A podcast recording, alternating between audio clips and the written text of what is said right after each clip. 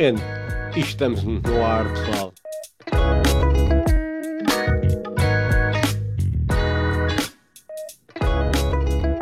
Como é que é, Mateus? Lucas? Tudo em ordem? Então, Tudo, tudo em bem? ordem. Tudo em ordem? Começar aqui já aqui dizer aqui olá ao chat. Tudo certo. Olá, pessoal. Vamos começar aí a convidar a Partilhar malta. aqui, partilhar aqui o link no, no grupo. Ou se quiseres partilhar aí, Lucas, se tivesse aí à mão. Claro, claro, claro, claro. Bora. Copiar o- aqui o link para fazer aqui um retweet. Yeah. We are live with Mateus. Very good. Join us here. Aposto que já está aí tipo Cavaco e esse pessoal aí, o clássico, já deve estar Sim, aí, já no clássico, chat já aí a dizer, já Não aí a falha, dizer. não falha, não falha. Ainda não, ainda não vi comentários, já estou a achar estranho. Bora, Um horário diferente damos hoje. aí. Exatamente. Não é, não é? A pedido de muitas famílias. Exatamente. Aqui, ó, já, já tá começando a malta a chegar aqui. Temos aí o Leandro, pessoal aí da comunidade brasileira. Eu espero que o pessoal também nos entenda que a gente fala assim. Eu falo sempre um bocado mais rápido. O Lucas já, tô- já faz, tô- faz parte meio da termo, comunidade né? brasileira. Estás no meio termo, né? Eu tô no meio termo. Acho que nós Meio estamos aqui, o termo. Chico de um lado, o Matheus do outro, eu tô aqui no meio termo aqui. Bora, aguentamos mais um bocadinho para o pessoal chegar. Sim. Vão dizendo aí um olá aí no, no chat para, pessoal- para nós sabermos.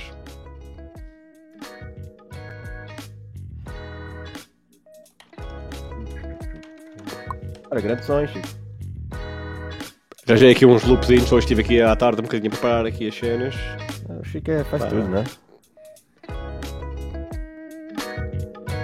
Se quiser um, se quiser um site com background e áudio, Exato. você lembra disso? É uma cena que dos quer, anos né? Um site com, com áudio, né? Site Por acaso o LinkedIn agora tem uns áudios, meu. Já Ah, é? repararam nisso? Não quando é? vais aceitar uma. Yeah, quando vais aceitar um tipo um, um request, aquilo te manda um áudio. Tipo, no início fica tipo. O que é que está a Mas acontecer? é do próprio, Ah, do próprio muito. LinkedIn, cara? É do próprio LinkedIn, é. Tipo, quando Mas fazes é tipo um accept, áudio...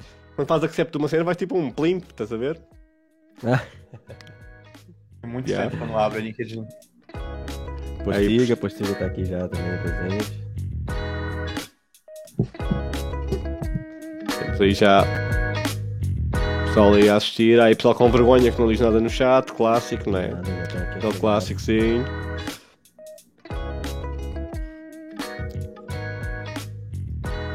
Temos aí o Hélio, um amigo meu aí de longa data.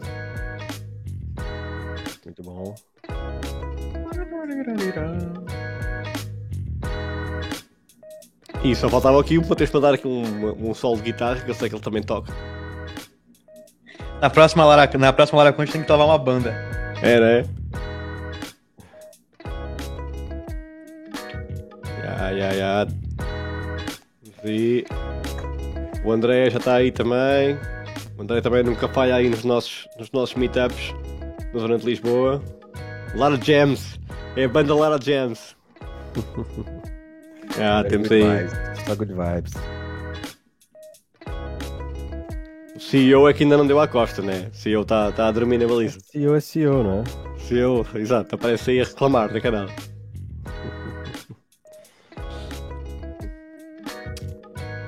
Fazer aqui aquele retweet. Exatamente. O pessoal que está aí no Twitter, fazer aquele retweet clássico. Mas é isso. Bom, Yeah. acho que é isso.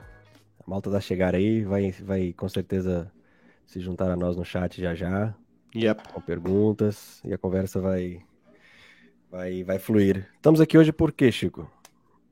Vamos falar de quê? Temos, temos um, um- Primeiro temos um grande convidado, né? Mateus Guimarães.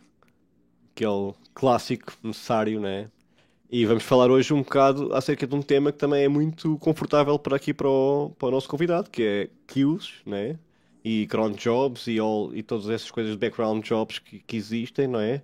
Que eu sei que há muito pessoal que se calhar uh, está, ainda fica um bocado confuso acerca disso, não é? Porque não, não é uma coisa que se usa se calhar no dia a dia na maioria dos projetos, mas é uma skill que toda a gente toda a gente deve ter, toda a gente deve ter, portanto Yeah, é algo que devemos mesmo falar e, e quase sermos Quando- tipo, como é que eu ia dizer qual é que é a palavra certa? Evangelistas quase da, da coisa, né? Porque muitas Yeah. das tarefas às vezes que são muito pesadas não precisam estar a correr no processo, no main process, podem estar a correr em background processes.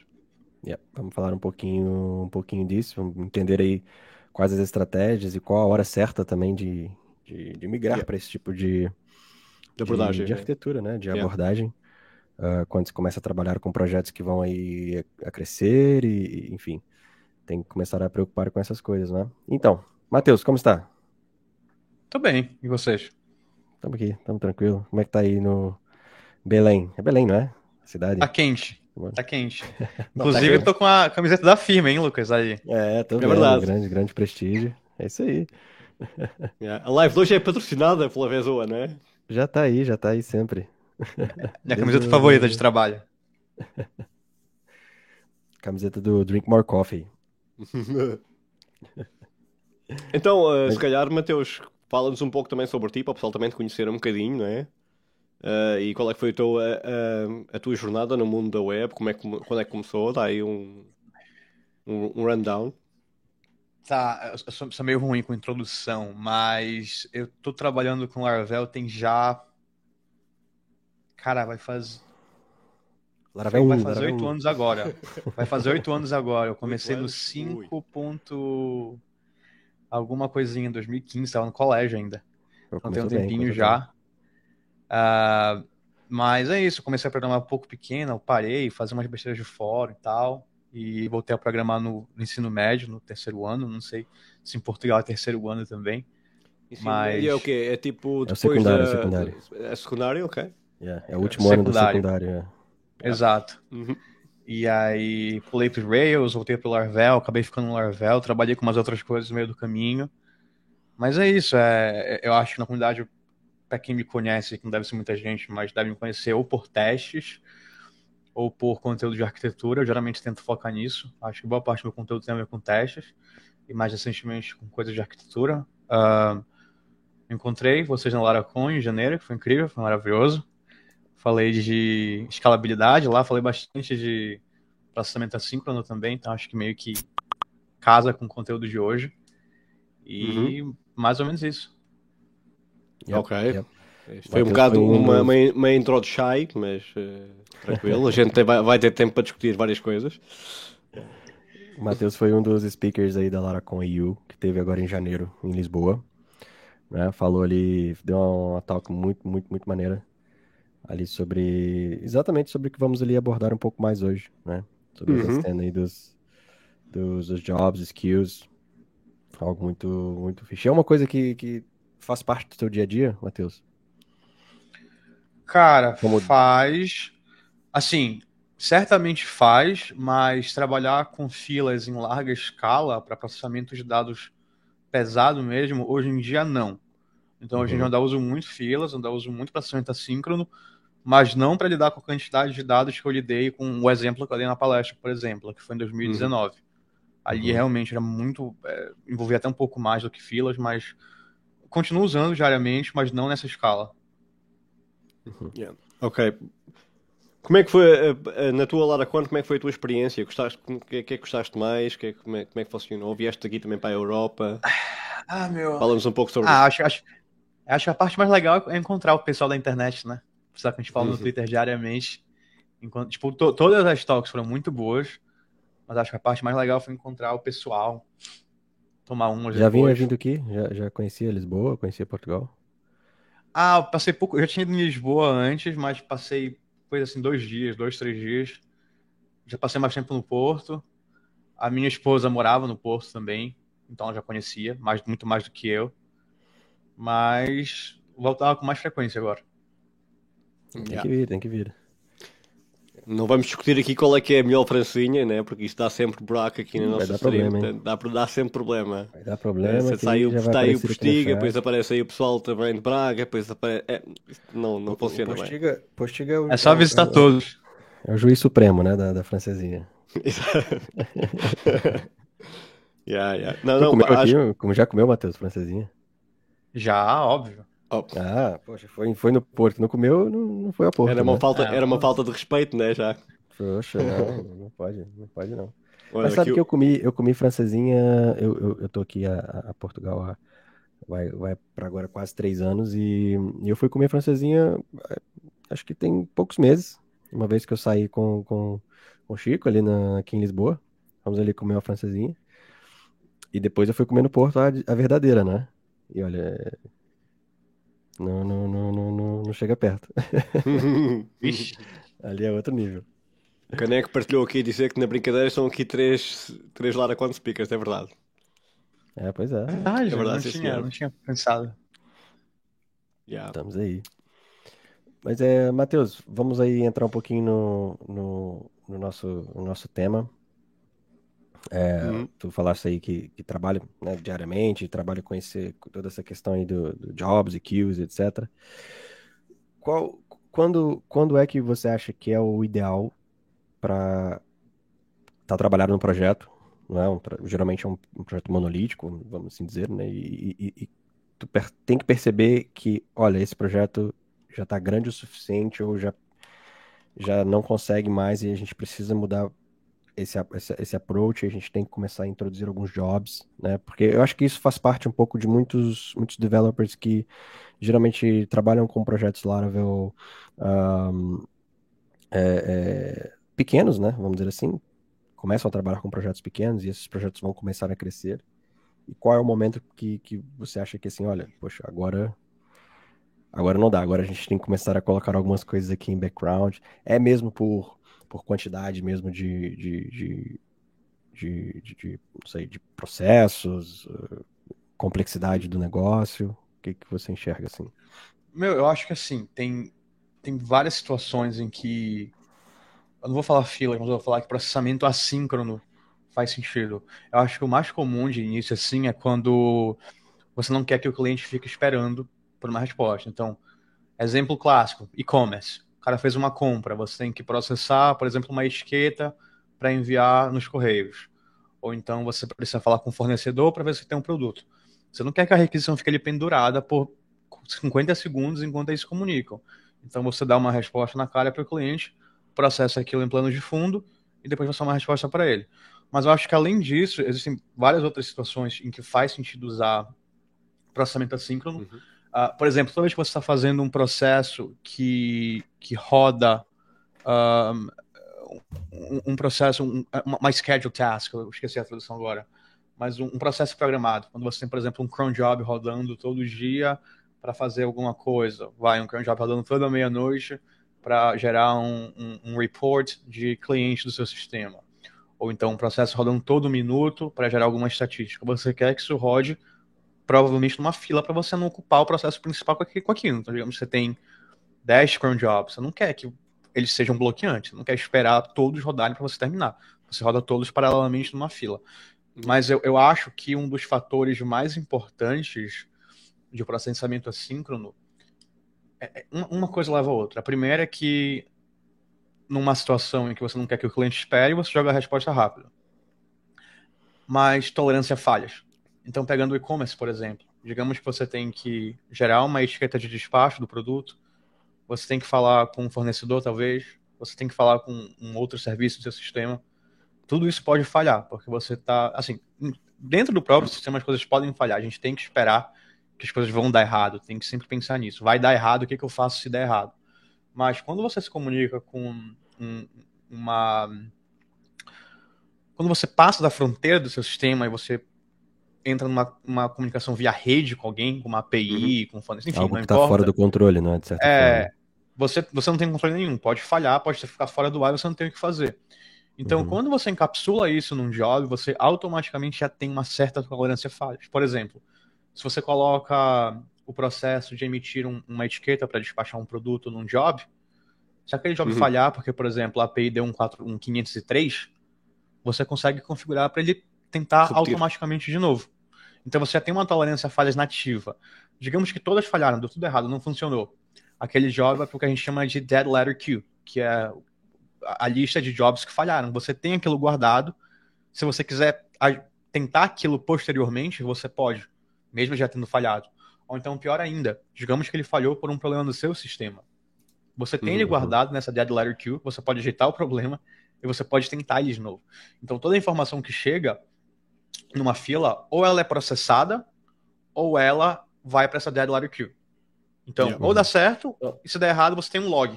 E você consegue ah, tentar isso novamente. Então, Então, vamos- você já tem nativamente bastante tolerância a falhas. Vamos do começo, assim. Vamos, imagina que a gente está conversando com uma criança aqui de, de, de 10 anos e tu tem que explicar o que, que, que, que é kill, para quem não sabe mesmo, né? Já, eu já vi que Tá, você já foi falando, é- ah, o que, que é? Vamos, vamos do começo. Acho que é legal o pessoal saber. Acho, acho que o exemplo mais simples é envio de e-mail, né? Então, uma pessoa vai se registrar na sua aplicação, você envia um e-mail falando bem-vindo, Lucas. Em geral, a gente faz isso de forma síncrona. Então, você coloca lá, por exemplo, falando de Laravel, você coloca lá mail, send, passa um Uhum. mailable, segue a vida. Aquilo é, é feito de forma síncrona. Então, seu código vai de cima para baixo, chega naquele momento, faz o que tem que fazer, que geralmente é bater numa API, no mail ganha vida, ou no postmark, etc. E depois ele continua. Só que aquilo é um processo bloqueante. Então você tem que esperar aquilo acabar, você tem que esperar a requisição ir e voltar para o seu código continuar. Se aquilo falhar, provavelmente o processo inteiro é perdido. Então, digamos que você salva um usuário, envia o e-mail, retorna uma resposta. O usuário foi salvo. Chegou no envio do e-mail, se aquilo falhar, o usuário foi salvo, mas a resposta não vai ser enviada. Provavelmente. Porque vai jogar um erro. Então você fala, pô, beleza, posso colocar aqui numa transaction. Aí legal, se falhar, desfaz a criação do usuário. O usuário tem que ser registrado de novo. Então, quando você coloca aquilo numa fila, você processa tudo que tem que ser processado naquele momento e você fala, opa, esse envio de e-mail aqui, processa isso em segundo plano. Não precisa, não precisa ser enviado agora. Tenta ir, se não der, segue vida. Então, se der errado, o processo de criação do usuário foi feito. Você fez o que tinha que fazer, você jogou o envio de e-mail para segundo plano, e aí vai ter um outro processo que vai processar aquilo especificamente.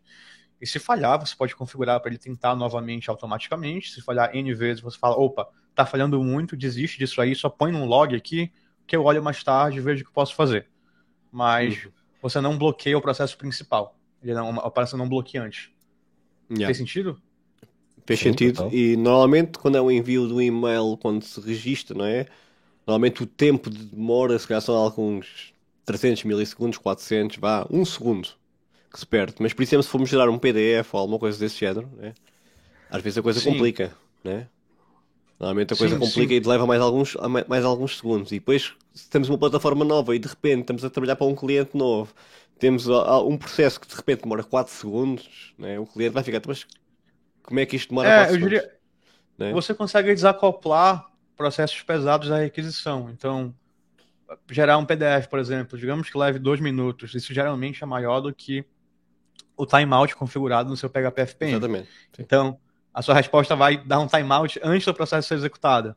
Você joga isso para um outro lugarzinho e fala, opa, resolve isso aí no teu tempo e você processa o principal para o usuário. Aí, claro que isso tem alguns trade-offs. Por exemplo, usando o exemplo do PDF aí. No momento que você entrega a resposta, o PDF não foi gerado. Aí você tem que falar para o usuário, opa, seu PDF está sendo processado. E você também tem que fazer alguma lógica ali Uhum. para quando o PDF for processado ele aparecer. Então você tem, a gente chama isso de consistência eventual. O que você quer não necessariamente vai estar lá naquele momento, talvez demore um pouquinho. Então é algo que você tem que lidar no código também. Sim, sim, pode, pode não ser logo executado. Podemos mandar executar logo, né? Pode ser executado no próximo cron, né? Nesse caso, como normalmente em Unix é segundo a segundo. É, possi- é possível também meter intervalos nesse segundo, mas normalmente em média é segundo a segundo, também não. Raramente é necessário ser mais rápido. Segundo a segundo, não, minuto a minuto. É. Peço desculpa, peço desculpa, né? né, Minuto a minuto. E, e é possível o job falhar também, né? O PDF não é possível já falhar, Tem essa- exatamente. Uhum. Algum... E sempre tem tem essa que preocupar com essa resposta ao usuário, né? Uhum. Seja ela ah, no momento, né? Olha, estamos a gerar o seu PDF. Depois que o PDF foi gerado, olha, seu PDF está aqui. Ou mesmo se falhar, né? Não foi possível gerar o PDF, vamos tentar novamente, ou algo assim, né? Porque eu acho que essas respostas, tu, tudo isso, né, que envolve filas, ela passa por, por entregar um, um produto, né, no nosso caso, como desenvolvedores, de boa qualidade ao, ao cliente, né? Uhum. É, é, é, uma grande diferença entre exibir um erro de timeout e exibir um, um, um processo do cliente, uh, na qual o cliente né, sabe o que está acontecendo durante todo o processo. Né? E tem uma ação para tomar, né? Ele pode tentar aquele PDF de novo, enquanto que um timeout ele não sabe o que aconteceu, só deu pau. Não sabe o que aconteceu, vai achar que é um erro dele ou do, do, do, do, uh, uh, do sistema e, e, obviamente tem muita gente que associa a marca, né? Ah, é um erro, então isso aqui é uma porcaria e pronto. Né? Exato. Então, assim, é, são estratégias que ajudam a, a entregar um. É, diferencia mesmo a qualidade do serviço, né?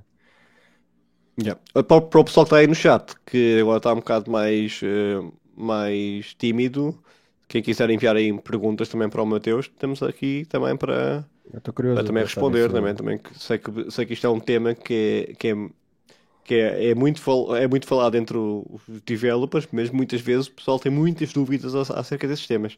E até eu gostava que aqui o Mateus, se pudesses, falar um bocadinho sobre o, o use case que tiveste na tua, na tua talk que deste lá no LaraCon, que já tinha visto antes, que sempre eu, eu achei que é, tipo, é alto nível, né? Uh, e acho que é muito importante também o pessoal perceber esse contexto. Até porque os próprio, a própria parte da, da tua queue, example, tu agora vais explicar mais à frente, não são serviços até muito pesados, são é bastantes.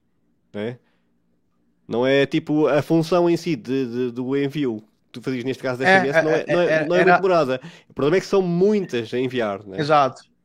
Exato. É. Era simples, mas em alta quantidade. Exatamente. Exatamente. Portanto, isto é um bom ponto até para tocarmos. Portanto, se quiseres dar aí um brief talk acerca de, do teu use case, que eu sei que acho que está muito confortável na tua cabeça, não estou aqui a pôr baixo de fogo. Não, sim, claro. Só para dar um contexto. Eu trabalhei numa sim. empresa que a gente basicamente enviava campanhas de SMS. Então, uma empresa, por exemplo, uma marca que vende café, se cadastrava nessa empresa, importava uma lista de contatos e depois ela podia segmentar essa lista de contatos e enviar campanhas. Então, por exemplo, eu quero enviar uma campanha só para quem é morador de Lisboa e tem entre 18 e 36 anos.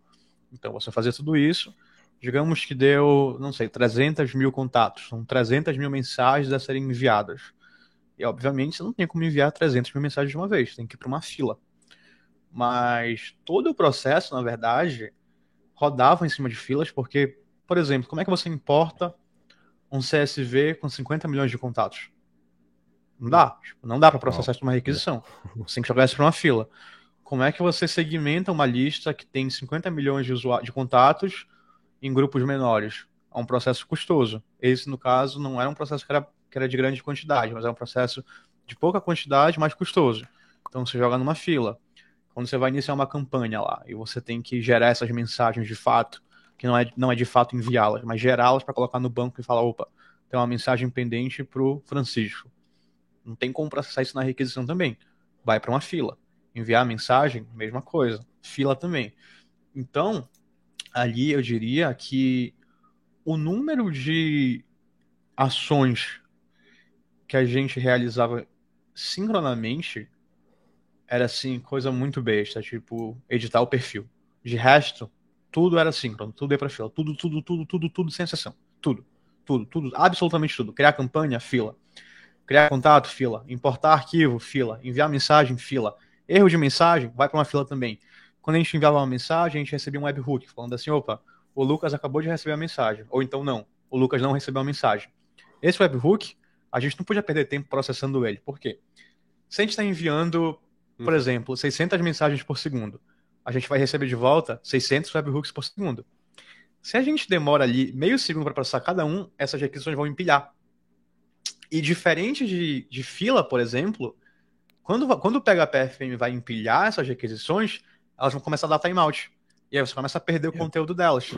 Enquanto que na fila, se enviar um monte e empilhar, não tem problema, fica empilhado e uma hora processa, você não perde dados. Tem essa tolerância a falhas, por assim dizer. Então, se você envia mais requisições do que você aguenta, o seu servidor cai, você perde tudo. Yep. Se você joga isso para uma fila, mesmo que você não tenha capacidade para processar tudo aquilo de uma vez fica guardado. Você consegue processar posteriormente. Uhum. Então, absolutamente tudo, tudo, tudo, tudo, tudo ia para fila. Isso levanta uma das, uma das questões que também nós tínhamos aqui apontadas, que é a necessidade de. necessidade, não, a, a possibilidade de usar o, um serviço tipo Laravel Horizon, né, que pode controlar quanto tempo está a demorar a fila a, processar, a ser processada, né? em que podemos lançar provavelmente outras máquinas que só funcionam para correr jobs, né? para processar o, esse, esse, tipo de coisas. É, é, é, muito fácil escalar a fila porque você basta você adicionar um novo servidor numa, numa pool de servidores, usando o Horizon, por exemplo, que ele automaticamente coloca aquela máquina para processar também as mensagens e segue a vida. E, e falando de fila, é, só para quem está escutando aí, fila não é, um, não é algo exclusivo do Laravel. Um, é processamento de mensagens assíncronas. Você vai encontrar RabbitMQ, por exemplo. No Rails tem o Sidekick. Um, enfim, existem vários por aí. E em ambiente corporativo é muito comum usar coisas tipo RabbitMQ, ou então usar um Event Bus como Kafka, que é outra coisa, mas dá para usar como fila também. Mas é, é um conceito que não é limitado a, a Laravel. Você vai encontrar em qualquer ecossistema e faz a mesma coisa em todos. Uhum. Isso, isso uh, vem uma pergunta que tem aqui no chat, que é o Caneco que está perguntando aqui, se o Laravel escala. É não, é... tem que escrever em Node, não dá. É, Caneco é o, é o especialista, é o nosso líder de memes aqui. Né? Eu até disse a ele hoje que ele devia fazer uma tal memes 101. Mas está. Não, escala assim. É, o pessoal achar que eu estou falando sério, escala assim. Sim. Não, não, e, não, e o pessoal pode pensar, ia não, mas configurar o Horizon é um problema, é uma coisa, é uma coisa tipo, ia Eduardo, não, é, chega, é, é mesmo, é muito fácil, o, é muito fácil. Um, um, neste caso, uma máquina, por exemplo, no DigitalOcean ou alguma coisa desse género, é basicamente criar uma igual. Nem sequer precisava ser uma igual, pode ter menos coisas. Nem sequer precisava, yep. provavelmente, não, pode, não precisa ter mais SQL, não precisa ter uma carrada de coisas. É só, basicamente, adicionar uma máquina e um ou outro, uma outra ligação à, à base de dados para ele saber o que é que tem que fazer. Está feito. Está feito. Não, é muito fácil. Tanto configurar como escalar. Dá para fazer uma regra muito simples de auto-scaling. Se CPU bater tantos por cento, cria outra máquina Joga, uhum. se descer, tira a máquina, segue vida. Porque é automático, você colocou a máquina. No caso, você tem que. O, o Horizon funciona em cima do Redis. Então você tem, eles têm que estar apontando para o mesmo servidor Redis. Mas isso sendo feito, se você criar uma réplica daquela máquina, automaticamente tá o Laravel já entende yep. que é uma nova Entendo. máquina Exatamente. e começa a distribuir o processo entre eles. Yep. Portanto, é, é, algo muito, muito, muito simples de implementar, não é nada complexo. O pessoal às vezes tem medo, né? Por causa de não ter o conhecimento de DevOps necessário, mas, mas na maioria das vezes não é, não é nada de outro mundo e é algo que pode começar, começar a trabalhar logo com esse, com esse tipo de coisa. Obviamente que chega a, a se escalar a um, um, ponto que é, que é muito complexo, também já é bom sinal, não é? É sinal que também está num projeto que também está a faturar um nível de, é, de capital. É, eu acho que que... se você se você tá tendo problema de escala, tipo, é um problema bom, né? Tipo, se você tá tendo escala nesse nível, você realmente tem dinheiro para contratar alguém para resolver esse problema. para trabalhar nos DevOps de, de, de, dessas questões, né? Exatamente. Exato. Mas para, para uma escala mais pequena, neste caso PDFs, coisas desse género, nesse departamento, ou até mesmo esse caso que falaste de SMS, é, é completamente fazível individualmente com um developer que não conhece muito acerca também sim, de DevOps. Sim, isso é uma facilidade eu, eu acho... que o, Laravel traz, né? Sim, o ecossistema é do Laravel. Simples, exato. Mas eu acho que falando de processamento assíncrono especificamente, tem outras vantagens que não são necessariamente escala. Então, mesmo que você não tenha um, um, um programa que tem que escalar muito, uh, eu acho que faz sentido você colocar a sua lógica em jobs pelo seguinte: é, ela te força a pensar em comandos pequenos. Então, por exemplo, pegando o exemplo do e-commerce, um usuário comprou alguma coisa. Quando o usuário compra algo, você tem que fazer N processos. Se você pensa desde o início em encapsular aquilo em comandos pequenos, que podem ser enfileirados, você automaticamente coloca tolerância a falhas em cada processo individualmente.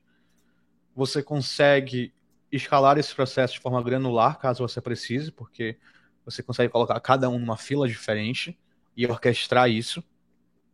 E eles ficam naturalmente pequenos e ficam fáceis de testar.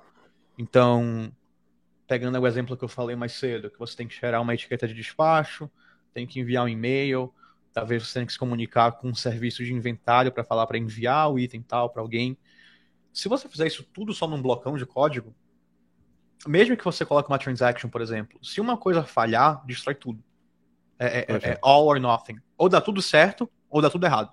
Porque se der errado, você não tiver uma transaction, você fica com um estado inconsistente. Se der errado, você tiver uma transaction, você perde a compra. Se você colocar isso em jobs pequenos, cada um fazendo uma coisa, eu, eu não sou muito fã de, de Solid, mas é o princípio da responsabilidade única. Se você tem cada job fazendo uma coisinha simples, eles ficam super fáceis de testar. O seu código fica muito mais conciso, porque você simplesmente despacha cada job para a fila para fazer o trabalho dele. E você ganha tolerância a falhas, porque se, por exemplo, o job de gerar uma etiqueta falhar, você não tem que rodar tudo de novo. Você roda aquele job especificamente. Ou então, se o envio de e-mail falhar, você não roda tudo de novo. Você roda só aquilo especificamente. Então, Entende? eu tô percebendo assim que não é simplesmente pegar ali o, o parte do código que está no, no, no, seu controller, por exemplo, e colocar no job, né? Você realmente tem que pensar um pouco na estrutura de separação ali para ver o que, que faz sentido repetir, o que, que faz sentido falhar. Meu, assim, pode essa, ser. Eu essa... acho que pode ser. Eu acho que nesse cenário essa... que a pessoa só quer só quer dar um alívio para o servidor, faz sentido. Pega tudo, joga num job e segue a vida. Mas para processos mais complexos, eu acho que faz sentido você ver o que a gente chama isso de comandos, em Secure Access ser um comando, ver o que cada comando faz, colocar isso num job separado, porque o que, que acontece? Pegando o exemplo do SMS, quando começa a escalar muito e você quer ver onde é que tem um gargalo, onde o, o, o que que tá, por assim dizer, enchendo a fila de, de conteúdo, o que que precisa de, de demanda, uh, se você tem só um job grandão com tudo, você não sabe. Então, tipo, Fala, putz, esse job aqui que tem 500 mil deles. É, o que que tá lento? É o processo de enviar SMS, é o processo de marcar SMS como enviada, é o processo de falhar SMS. Você não tem essa granularidade. Enquanto que se você Sim. dividir, você naturalmente tem a tolerância a falhas e você me consegue rapidamente ver o que, que o que, que, cada coisa faz, o quanto tempo leva cada um desses processos, o que está falhando especificamente. Então, para dar um exemplo concreto, lá no programa de, de, SMS, um dos problemas clássicos que a gente tinha eram SMS sendo recusadas pelas operadoras. Uhum. Como isso era um job separado, a gente conseguia. A gente não tinha que descobrir onde estava o problema. A gente via um monte de job falhando. Então a gente fala, putz, a gente sabe o que está falhando, a gente sabe onde é que está o nosso, o nosso, a, a, maior quantidade de erros do nosso sistema. A mesma coisa para o envio. Quando a gente enviar uma mensagem, a gente tinha um job para criar a mensagem, colocar no banco, a gente tinha um job para enviar a mensagem, só bater na API. Tudo que ele fazia era bater na API. E a gente tinha um terceiro job para marcar a mensagem como enviada. Então, por exemplo, se eu envio uma mensagem na API, eu falo, opa, envia essa mensagem para o Lucas. E em seguida o meu insert no banco falha, porque talvez tenha muitas conexões, eu perdi o estado. Eu não sei se ela foi uhum. enviada ou não, porque o processo inteiro falhou. Agora, se eu coloco isso no terceiro job e despacho ele para fila, eu sei que aquela mensagem foi enviada, eu sei que nesse momento só preciso popular o banco. Então você tem erros muito mais específicos. Isso ajuda muito porque em, quando você está trabalhando com alta escala e alta disponibilidade, às vezes é muito difícil você descobrir onde está o erro. Você tem que pegar profiler, rodar um monte de profiler, tem que ter monitoramento bom, ficar caçando onde está o problema. Isso geralmente é porque previamente você não dividiu as coisas como deveria. Se você tem processos pequenos, específicos, você não tem que procurar onde está o erro. O erro vai ser Já bem específico. Exatamente, yeah. Entende? Exatamente onde está. Exato. É, isso... isso... Porta, porta, Lucas. Vai, vai, porta, vai. porta, porta.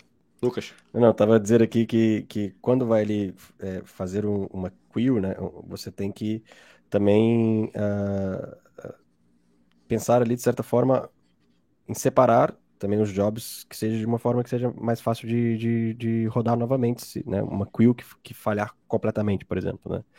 Uh, uh, claro que pode colocar tudo junto, mas fica cada vez mais fácil, é uma outra estratégia também separar essas queues né, através de names diferentes ou, ou, né, ou, com configurações diferentes, porque já são ali talvez uh, formas diferentes de lidar com, com os jobs, né? E, e o Laravel tem essa possibilidade, né? Você coloca ali uh, uh, os seus jobs em, em queues específicas, né?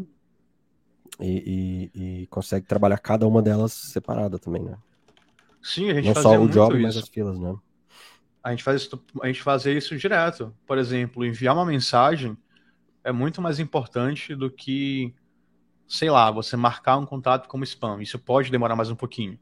Então a gente dava preferência para algumas filas mais importantes, coisas cruciais para o negócio, e o resto eram filas com menos processos, que se falhasse não tinha tanto problema. Mas isso é muito legal. No Horizon você consegue dar granularidade para cada Sim. fila de forma bem É. específica. Isso então é muito você tem interessante. total controle sobre isso. Exato. Isso é, isso é muito interessante a questão de podermos dar tipo uh, pesos, né? Yep. Pesos a cada, a cada job, né? Para ganham quase prioridade quando falham. Quem é que corre primeiro, neste caso, é um. Podes, podes dar pesos e corre baseado nisso. E a título Exato. de curiosidade aqui, ah, ah, como era a configuração do projeto que, que você trabalhava? Qual drive, por exemplo, que era utilizado para para gerenciar essas filas? Usava-se o Então, o Hor- database, o Não, Redis? o, o Horizon, o Horizon só funciona com Redis. Então a gente usava Uhum. Redis. Era, era muito comum o nosso setup. Era MySQL, Redis, Laravel e Horizon. Um, o nosso MySQL era otimizado, então não era a configuração de fábrica. A gente tinha feito alguns, alguns ajustes, mas era tudo bem padrão. Ah, o que eu posso dizer que a gente fazia, que não- as pessoas não fazem, ah, é que a gente tomava muito cuidado em, em- em desenhar a arquitetura desses jobs. Então eles eram muito bem Uhum. definidos e a gente tinha, por exemplo, uma quantidade até exagerada de filas. Cada job tinha sua fila específica para exatamente o que tu falaste. A gente conseguir configurar de forma bem granular qual vai ser a responsabilidade de cada fila, quais são importantes, quais não são, quais precisam de um monte de processo, quais não precisam. Putz, se do nada alguém resolver chegar e importar 300 milhões de contatos, o sinal não Yeah. pode explodir. Tem que dar atenção para aquilo, mas o resto tem que continuar rodando também. Então tinha esses limites bem definidos. Ah, e no início, é, a gente escalava manual mesmo, a gente sempre deixava bastante margem. Então a gente tinha servidores é, maiores do que a gente precisava para ter uma margem caso alguém chegue, exa- exatamente isso que eu falei, alguém chegue e fale, opa, tô com uma lista aqui de 300 milhões de pessoas, vou importar, e não explodir o sistema. Mas mais para frente, a gente configurou um auto-scaling bem básico, que basicamente chegava a 80%, acho que era 80% de CPU em memória, aí colocava mais um servidor na pool e colocava no Horizon, e o Horizon já entendia automaticamente e, e configurava tudo. E quando eu saí de lá, a gente estava enviando, a gente estava processando, se eu não estou enganado, acho que 850 milhões de jobs num período de 12 horas. Então era- bastante coisa. Isso é... é absurdo, realmente. Era bastante coisa. Mas funcionava super bem. O, a gente teve uns gargalos no banco, ah, que a gente também resolveu de forma muito simples, fazendo uma réplica. Então a gente tinha um banco de escrita, um banco de leitura. Mas de resto, na parte de fila, nunca deu problema. Sempre foi bem tranquilo. E, e aí, aí se fala naquela questão de pensar bem na arquitetura da coisa, não é? E executar nesse caminho, não é?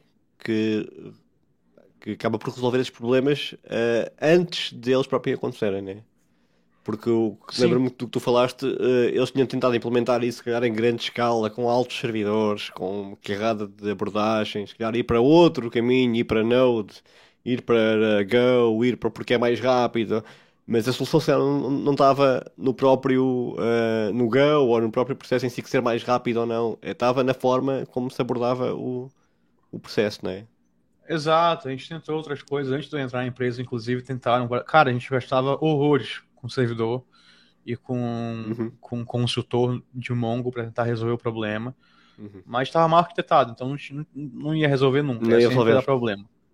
E o, o Caneco perguntou brincando, né, se o Laravel escalava, mas cara, o Laravel foi de longe o menor dos problemas. A gente tinha muito mais dor de cabeça com o banco, por exemplo, pela quantidade de escritas por segundo que a gente tinha que Por causa fazer. dos, dos locks, né? Por causa dos locks, né?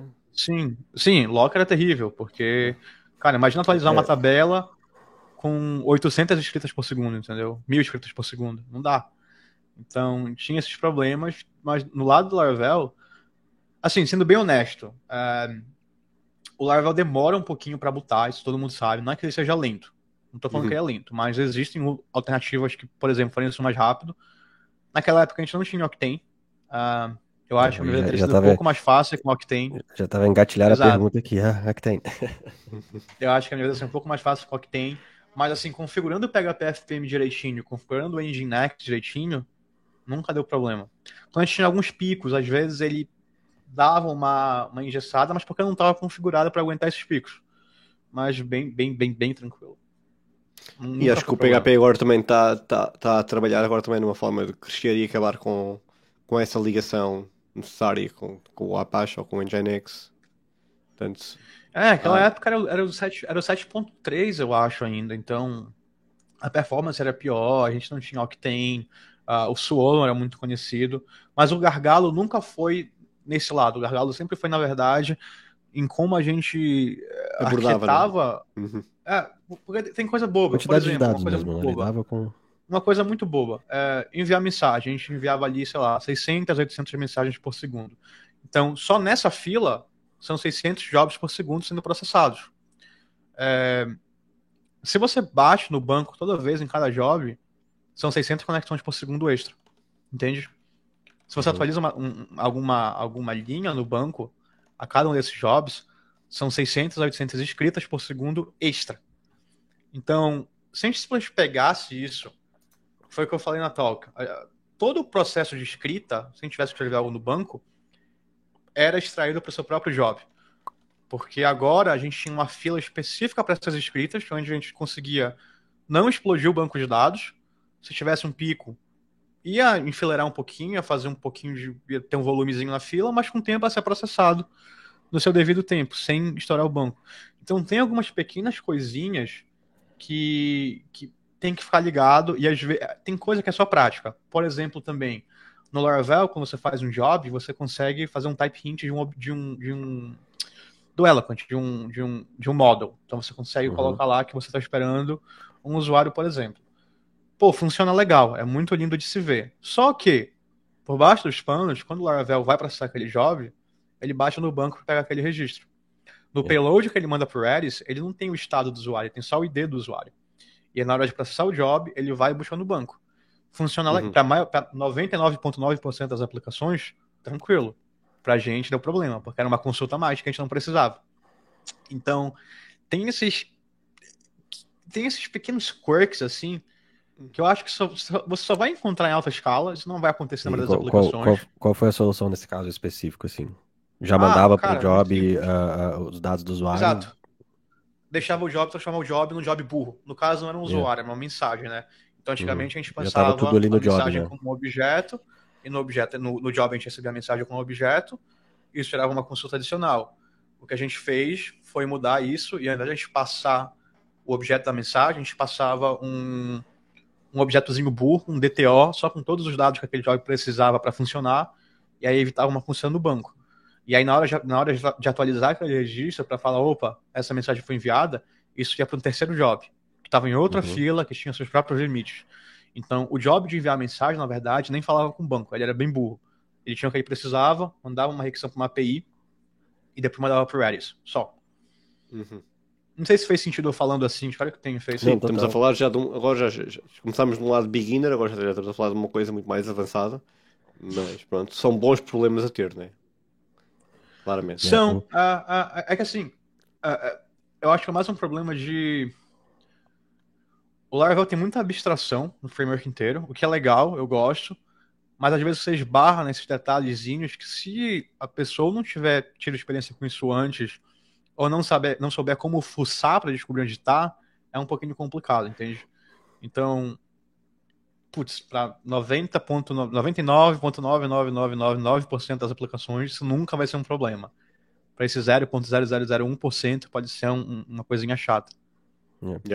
E o, o Caneco até fez outra pergunta aqui, que falando que essa questão de, de escalar é tudo muito bonito, né? Mas já teve alguma surpresa de fatura aí do, do, do- da, no final do mês? Meu, eu não- servidores eu escalar, não. auto-scaling. Eu não, mas a empresa já teve. Nessa, antes da gente, antes da gente ligar pro Laravel, para quem não viu a talk, que eu acho que é a maioria, só, a gente gastava, ó, eu lembro de cabeça, a gente gastava mais de 9 mil dólares por mês com o servidor Mongo. Ah, a gente gastava mais de 2 mil dólares por mês com S2. e a gente gastava também uma nota com um consultor Mon que estava tentando resolver o problema. Então a brincadeira era bem cara, bem cara, bem cara. E o consultor Mongo fazia era reiniciar a máquina, não era? É, Ela... tipo isso, fazia sharding, exato. É, reiniciar, mas não está a dar, vou reiniciar, peraí, peraí, já vai, já vai, vai, vai, vai funcionar. Exatamente. Funciona 10 minutos, é, reinicia de novo. Inventava um problema qualquer e seguia a vida. É. Exato. Não, estamos aqui uma cena, está aqui um timestamp, um lock, ficou aqui parado, código, que não percebem nada disto. Deixa-me reiniciar. Está bom já. Cara, mas isso é muito interessante, porque o pessoal sempre prega aqui para escalar, tem que fazer umas coisas super complexas. Ah, você precisa de CQRS, você precisa disso, daquilo, pá, pá, pá, pá, pá. E eu, eu, eu, conheço algumas pessoas do Brasil, inclusive até falar aqui para o pessoal dar uma olhada, chama Rafael Ponte o nome dele, R Ponte o Twitter dele. Ele manja muito de autoescala, muito, muito, muito, muito, muito, muito. E ele usa Postgres para a maioria das coisas. Então, assim, na grande maioria dos casos, usar o padrão que todo mundo usa funciona. Não tem por que inventar moda, entende? É... O problema geralmente está na real mesmo como as coisas foram arquitetadas. Então, até esquema de tabela, putz, às vezes você tem uma query muito complexa que se você desnormalizasse ela, se você pegasse uma coluna que está numa terceira tabela e colocasse na tabela principal, por exemplo, deixaria a query rápida. Só que aí se você uhum. fizer isso, tá errado, porque tem que normalizar o banco papapá, pupu. Então, são, são, são coisas assim que às vezes já, a gente teve muito disso lá. Então, a gente tinha uma query que. Uh, vocês sabem como funciona. Às vezes você tem relacionamentos que vão descendo. Então, por exemplo, sei lá, JetStream da vida. Você tem team, aí você tem user. Aí o user talvez tenha algo, que talvez tenha algo. E às vezes você quer buscar algo que está a quatro relações de distância. Aí, pô, você fala, legal, posso dar um join às vezes é mais fácil você pegar e colocar uma referência naquela última tabela, que referência é a primeira, tipo Team ID, lá no final, yep. e rodar essa query direto, do que colocar um monte de tabela no meio. Entende? É, é, é meio difícil explicar assim, falando sem código, mas é, eu acho que se o pessoal escutar com calma, eles vão entender o que eu estou falando. Então, uhum. tem, tem, tem essas pequenas coisas que eu acho que o pessoal complica um pouco, e eu, eu não tive muita experiência com sistemas em grandíssima escala, talvez isso realmente faça sentido lá, mas para a gente estar tá trabalhando em aplicações pequenas, médias, eu, eu, eu, acho que tem muito exagero. Não precisa de microserviços, não precisa de RPC, não precisa de Kafka, não precisa de nada disso. Dá para resolver. E uma, uma, acho que o maior exemplo disso é só pegar o pessoal que foi criado em cima do Rails, né? GitHub, Shopify, até o Twitter no início, o pessoal do Django, yeah. Pinterest, que, pô, Rails é, entre várias aspas, lento. Django, entre várias aspas, lento e tá rodando isso aí. Então, aparentemente não é lento já... suficiente, funciona bem. Já mandaste o pull request lá pro código do Twitter? Tem que fazer uns, umas duas Para quem não, não, acompanhou isso aí, o, o Twitter abriu o, o código do algoritmo, né? Timeline, né? No, no, no, GitHub. E 90% dos pull request issues é troll de, de internet. Porque é, acho que é 99%. é assim, né? O pessoal abusa mesmo. Acho que agora, agora isto agora passa, né? E começa a haver coisas interessantes, provavelmente. Tomara que sim. É esta, esta questão agora. Ainda quer dizer, agora também o Elon Musk com aquela coisa do Doge também está à procura também. De... Nossa, o que foi isso? Eu vi isso. Uh, eu não tinha visto. É, pá, estão, a falar ah, pouco, do, mas a maneira de falar mais. Logo, né, hoje, né? Yeah. Foi, foi eles provavelmente tentaram isto para o, para o April Fools, mas aquilo só caiu um dia depois e Yeah. Julgo eu, eles não justificaram nada, portanto. Uh, pronto. Yeah. Toda a publicidade é boa, não é? Até é má, não é? Portanto. Pois é, fala, exatamente. Desde que falem, está tudo bem. Exatamente. Yeah. E Matheus, quais aí são os, os projetos atualmente? Qual está sendo o seu foco? Sei que está gravando em alguns vídeos, muita, muito conteúdo sobre é, é, teste, né? Como é que tá? Ah, cara, tô meio parado esse tempo, tô cansado. Mas vou voltar com os vídeos, tá meio, meio, tá meio devagar, não, mas esse volta. Mas eu vi uns vídeos novos agora voltarem, ou já, são, já eram antigos? Ah, postei, deve, foi mês passado, mas aí desde então tô meio parado. Três, me... três semanas, vi coisas aí há três semanas. Sim, eu tava vendo. Tens aí um é. vídeo há oito dias no canal. É, não, tem um recente, mas agora tô meio. Deu uma cansada, sabe? Eu tô pensando em dar uma. Uma paradinha. Tá vir a Portugal. Tô precisando ir Hum. a- Exatamente. Exa- Talvez vá em maio. Em maio? Não, tá aí, É lá, Talvez pá, eu vá. cuidado. tá vendo? Em maio É. vai ter meetup, meetup de maio, tem, sempre tem, né? Já, já vem perto do meetup. Meetup maio. Sim, eh, A malta vai- aqui no, no meetup não, não, não é fácil, não. É, é pra fechar o bar. Não, certamente. Eu tenho que ver direitinho, mas se eu for, vocês esta- estarão avisados. Meetup maio perguntar ainda não está pra- ainda não tá fechado, mas vai ser num- numa das cidades provavelmente comuns, né? Recorrentes Yep, já. de sempre. Yeah, yeah. Agora em abril vamos ter meetup em numa nova cidade, em Leiria. O Mateus Verdade. provavelmente não conhece. Uma cidade mais Não pequena. conheço. mais pequena, mas o, o- um dos patrocinadores que fez o meetup de Lisboa antes da LaraCon também tem, também tem uma, um espaço lá e também decidiu patrocinar outro evento. E muito obrigado à X-Geeks por, por patrocinar. E, e a nossa ideia é alcançar aí, quanto mais cidades possíveis, Portugal. E Exatamente. fazer aí, não é só o PHP chegar mais longe, mas é toda a parte do Web Technologies e o networking que nós damos, É muito um- um- um- damos muita importância. né? Não é só a questão das talks, é muito mais o networking e é isso que temos focado. Yep. E tudo É isto after sempre no long final do mês o meetup, né? O meetup de maio, não sabemos ainda a data, ainda não temos nada aí apontado. Sabemos que o, o de abril vai ser eh, 26, 26. 26? 26, 26 de 26 de abril. Abril, em, em Leiria. Leiria é mais ou menos para, o- para o meio de Portugal, portanto não é nem no Porto nem em Lisboa, é um bocadinho mais. Vai estar lá o Mais- CEO mais a meio. falar, juntamente Vai estar com lá o CEO, Caneco. exatamente, o grande caneco, Yeah, Temos aí. com, com uma talk Memes 101. Tem que fazer, tem que fazer. Essa daí já não, não tem como fugir mais. Yeah. Olha aí, Chico. Portugal já, já absorveu, já absorveu o sotaque. Não é mais brasileiro. Não, não, este, este, este é português, né? Já está É, aqui, já tá aqui, já tô aqui. está já, treinado. já tô dizendo, é. Tô... After long é, talks, esse- After long talks, tá decidido. está decidido. E Yeah. o Patrício tá perguntando aqui se vai gravar músicas, ó. Tá perguntando pro Matheus, é, não é? Tá gravando Deve música? ser, deve ser. Aqui Rolava, aqui, né? O Chico, o Chico leva uns pedais, uns instrumentos e a gente grava alguma coisa. Tem, pra tem, montar tem uma aqui banda uma já, galerazinha. Ah, PHP Band, tem tudo aí, ó. Dá pra montar uma Senão- banda. Que Senão o pessoal, senão o pessoal fica triste. Inclusive o Dan toca bateria, vocês sabem, né? Ficámos a saber há pouco Ah. tempo, ficámos a saber há pouco É, tempo. Tava sabendo Eu, disso. per- eu, eu perguntei-lhe, ele disse: Não, não, não toco, não toco nada, né? Não toco nada, mas de repente, ah, toco bateria. Ele é humilde, ele é humilde, é humildão. Mas é. O Caneco mandou uma Então, pergunta pessoal- legal aí. Ah, bora aí, bora. Vou Yeah, o aqui Caneco tá chat. aqui querendo saber se, se tu acha que a AI, que tá aparecendo aí como um- uma grande cena aí, pode ajudar a ter sistemas mais inteligentes de escala.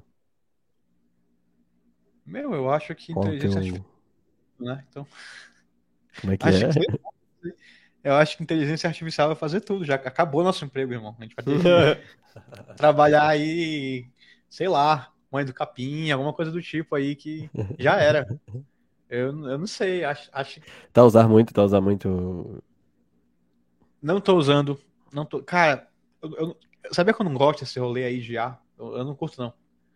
Hum, É não gosto de ficar falando, não gosto, não gosto de ficar falando com um robozinho de chat, não gosto. Que, entretanto, o Mateus deve ter eh, teve uma falha. Eu tentei usar algumas vezes. voltou. Não, não gostei dos resultados, mas falando sério agora. Oi, tá...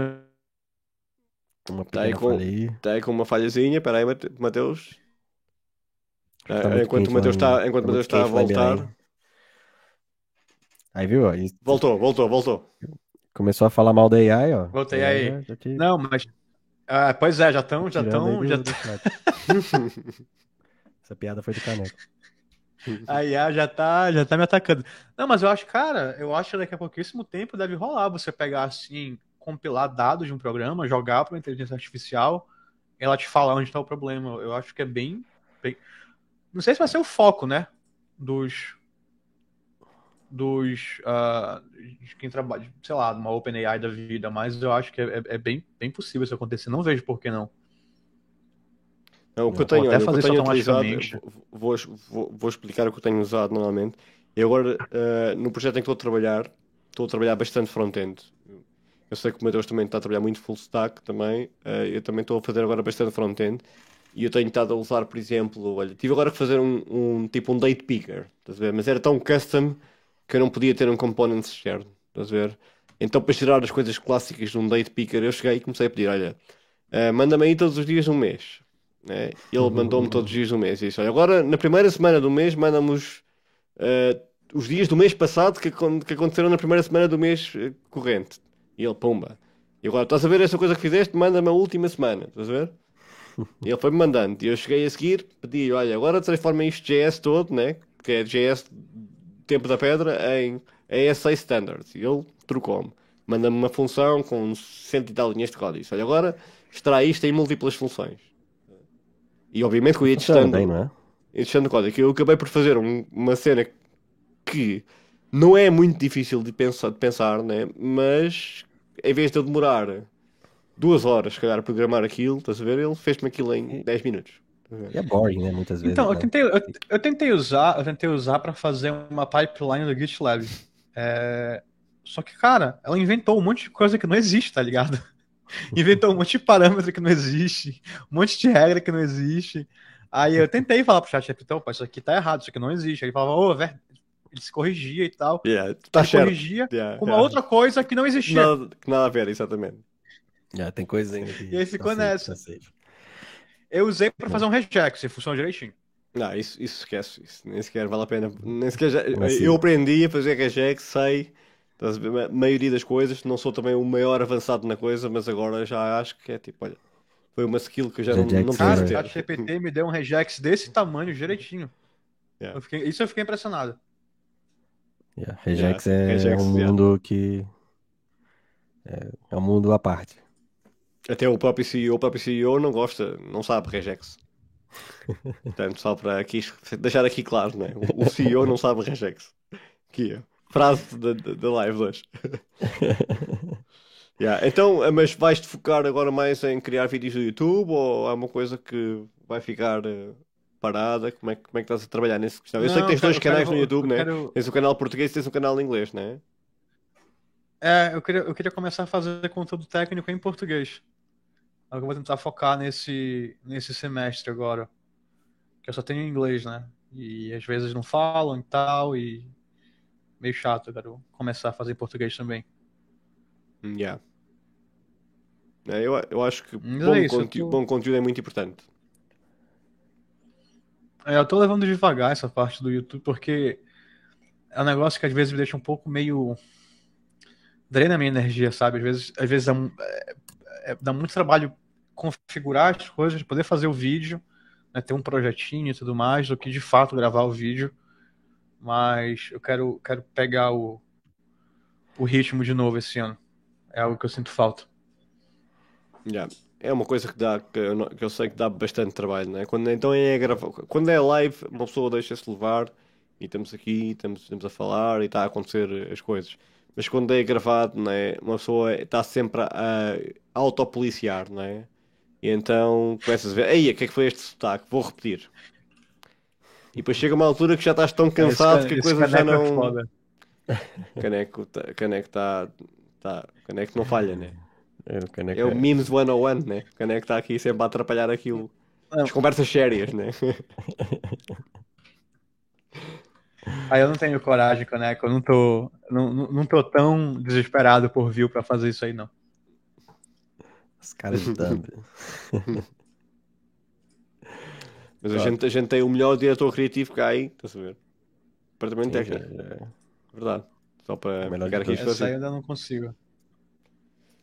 E dar aqui um props também ao Flick Nelson, né? que estas, eh, estas, estas, eh, estas azulejos, né? clássico português, uh, estão impecáveis, né?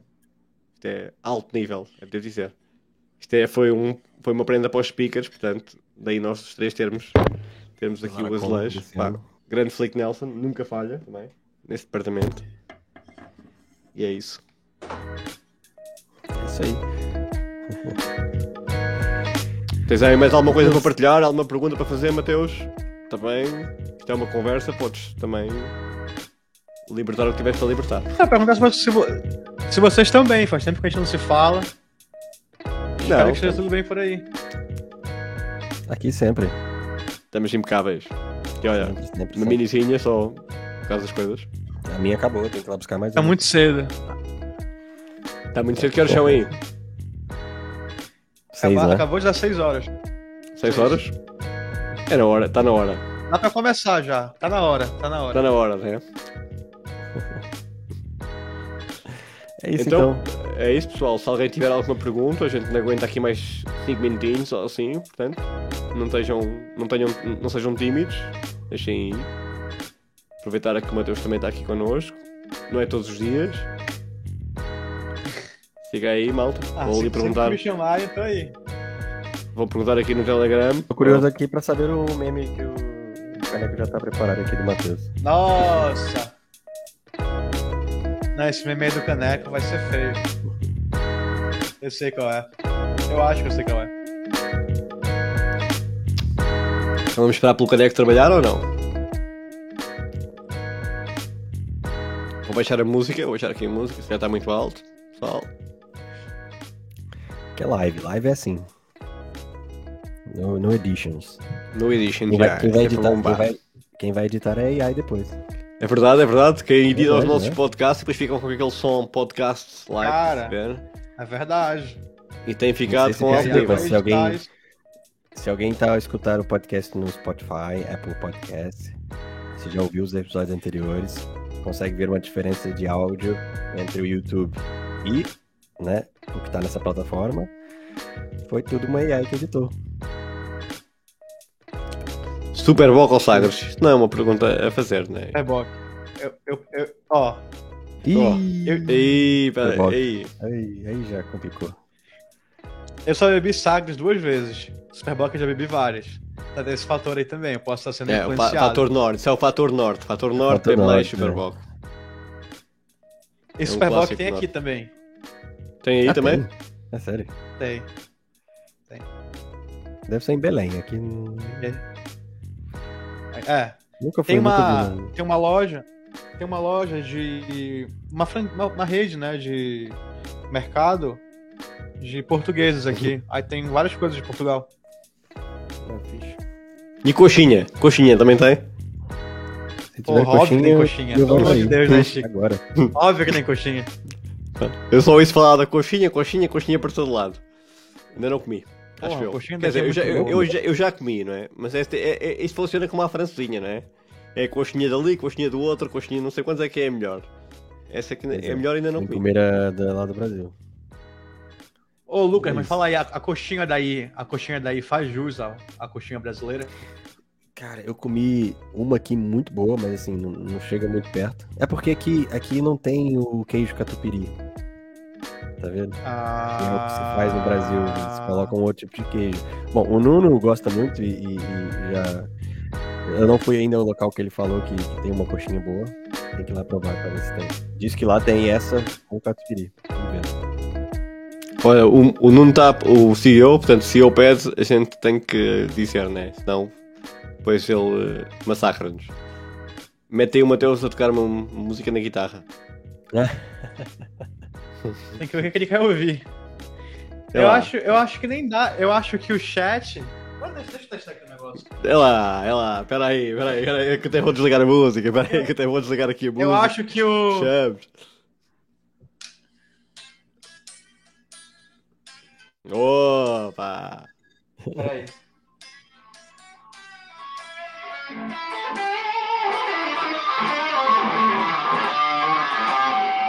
Dá pra ouvir aí ou ele dá uma. Opa! Não, não, não. Vamos embora!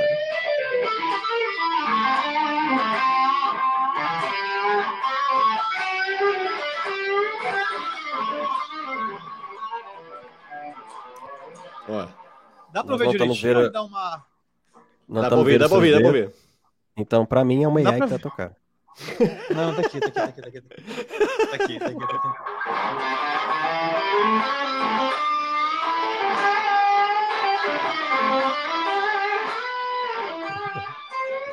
Tem que, Já usar- ne- tem que fazer a banda. Já nem É, pego, na minha, nem pego na minha guitarra, que já é uma vergonha, né? Isto já é, se eu vou pegar na minha guitarra, Bora. estou Já estou a passar mal. Tem que, tem, tem que fazer a banda, tem que fazer a banda. Tem que rolar. Sério, quando eu for, a gente tem que, tem que Posso fazer pegar um o triângulo e vamos nessa. tri- tri- triângulo elétrico. Isso é uma, uma Les Paul, uma Les Paul aí clássica. É, essa É isso. essa, essa Les Paul é baratinha, mas essa aqui é uma. É de um custom shop brasileiro que chama Dunamis. Essa aqui é muito legal, essa guitarra aqui é animal. Uma Stratocaster, também tenho aqui. Vou, vou buscar a minha só para tu ver.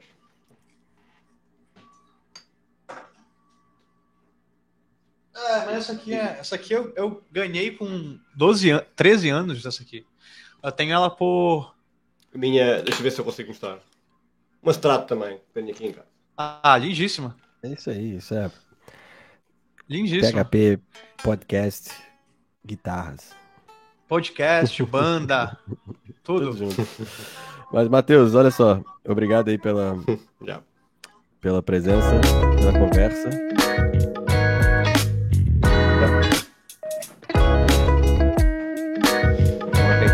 Baixo um pouco. Mais baixo um pouco, pessoal. Baixa aí, DJ.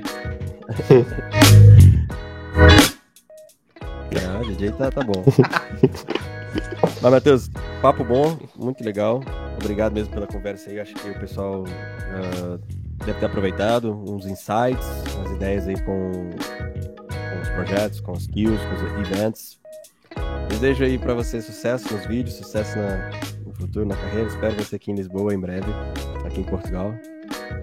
E é isso aí, cara. Muito, muito. muito Pô, eu que agradeço, pessoal. Obrigado por me terem aqui. Eu espero que tenha dado para entender algo. Porque às vezes é meio difícil falar disso de forma abstrata, mas eu espero que tenha dado para entender algumas coisinhas e que o pessoal consiga tirar alguma coisa disso aí. E, de novo, obrigado pela oportunidade de estar aqui. Foi top, foi top. Valeu, Chico. Yeah. Obrigado, Mateus. E para quem não segue o Mateus nas redes sociais, no Twitter, é procurar Mateus Guimarães, né? Aí, tipo, acho que o handle não é, não é fácil, é tipo o meu. É, É, handle é Mateus. Yeah, yeah. Não, vou, não vou tentar dizer que dá, dá buraco, né? Mas vou partilhar aí no, no grupo. Vou partilhar aqui no chat. Espera aí, pessoal. Está aí. É isso aí. E obrigado por estarem aí connosco. E quem, quem nos está a ouvir em diferido, obrigado também por acompanhar este Valeu, podcast. gente. Obrigado pela oportunidade de estar aqui. Obrigado, pessoal. Grande abraço. Tamo junto. Grande abraço.